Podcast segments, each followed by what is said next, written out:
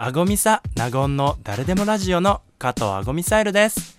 誰でもラジオは SBS ラジオで毎週月曜日の夕方5時45分から放送中です。それでは今回の配信スタートです。お気を確かに。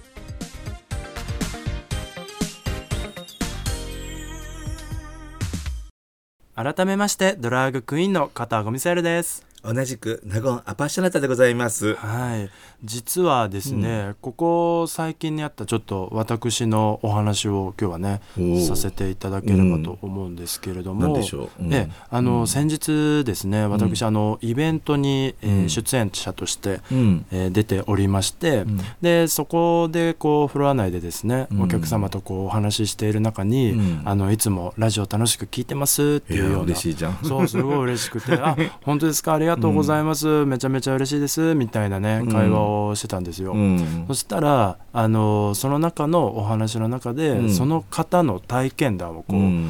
共有してくださったんですね。でその内容っていうのがそのリスナーさんのうん。周りに、えーまあ、性的マイノリティの人がいるっていうことがうん。まだ分かんないんだけれども、うん。もしかしたらいるかもしれないうん。ので、なんかそのリスナーさん自身が不用意に何だろう、えー人を傷つけていないかとか、なんかそういうねもしことがあればなんかその傷つけちゃわないようなワードとか言っちゃいけないようなことを教えてくださいって言われたですよ。なるほどうね。ん。結構難しいよね。てか、ね。てか何？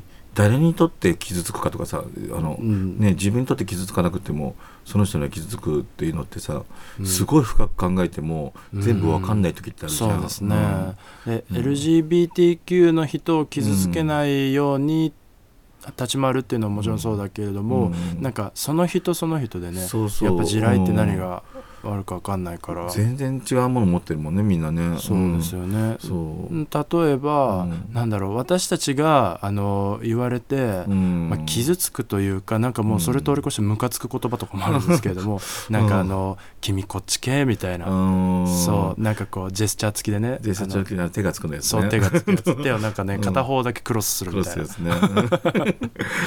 いや昔はねもう当たり前のように毎日のように言われてたけど私も、うーん。うん今もうねやっぱりねそういうのって言う人ってほとんど減ってきたけど、うん。やっぱりまだいるでしょうね。そう、ん。だよね。あのうん。自分はうん。どんぐらいの時だろう？中学の時言われたかな、うん。ちょこっとだけ「お前もしかしてこっち系か?」みたいな。うん「こっち系ってどっち系だよ」って「あっちそっちこっちどっち?」って。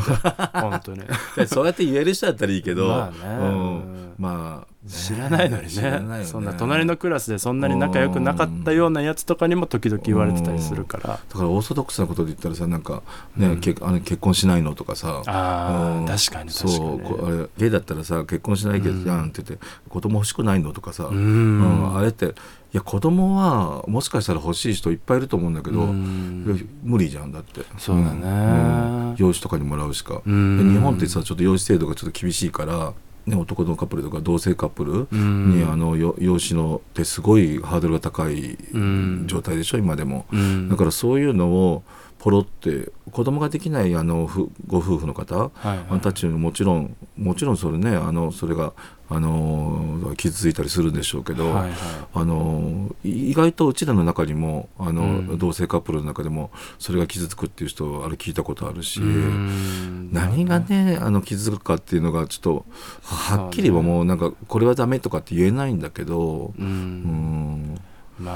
ねそんなことばっかね、うん。考えてるとね、うん。なんか息苦しくなっちゃうっていうのも事実だしね。深く考えんなとは言わないけど、うん。なんかまあ人の心があれば いいじゃないですか、ね、そうだよね、ん。それで相手の表情とかやっぱり見てあげて、そうだね。あもしかしてこれこれってあの、うん。聞聞かれたくなったかったんかなと思ったら、うん。もうその質問をフェードアウトするとか、そうね、うん、いやなんかあ余計なこと言っちゃったねごめんねぐらいなことを、うん。あのさらっとね。っと言えたらあの深く言ったらちょっとまたそっちのそれはそれで傷つくかもしれないからさらっと言うとか、なんかまあね。うん。してあげれれたらいいよねやっぱりね、うん。それまああの男女でも一緒じゃ一緒じゃないかなきっとね。うんそうね。だからその、私に聞いてくれた人には、うん。あもうそうやってね、うん。あの考えて、うん。私にこうやって相談してくれたその心だけあれば大丈夫よって。確かに、うん。やっぱりそうやって普通気にしないもんねそう、あんまりね。気にしないでね、うん。でしかもねそんな周りベロベロの人が多い中のクラブだからね。あクラブイベントね。その中でもこうなんか意識をちゃんと持って、うん。あのもうこれだけは聞こうみたいな。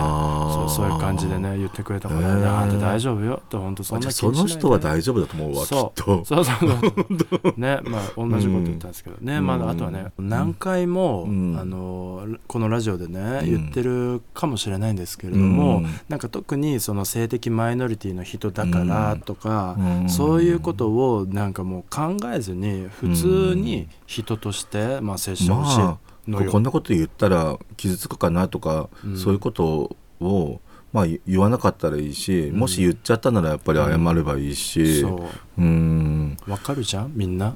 大人なんだしね。もし自分が言われたらどうするかとかさそういうことをまああのいつも考えろとは言わないけど、うん。まあ、うちらもいつも考えれてないし別に、うん。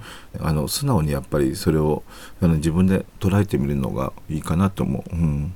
ですかね。うん。ね。はい、うん。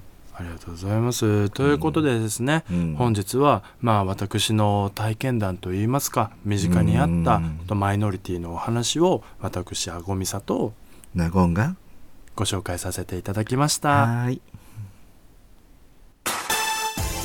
あごみさなごんの誰でもラジオの納言アパショナタでございます。今回の配信はいかがでしたか？それでは次回もお楽しみに。ありがとうございました。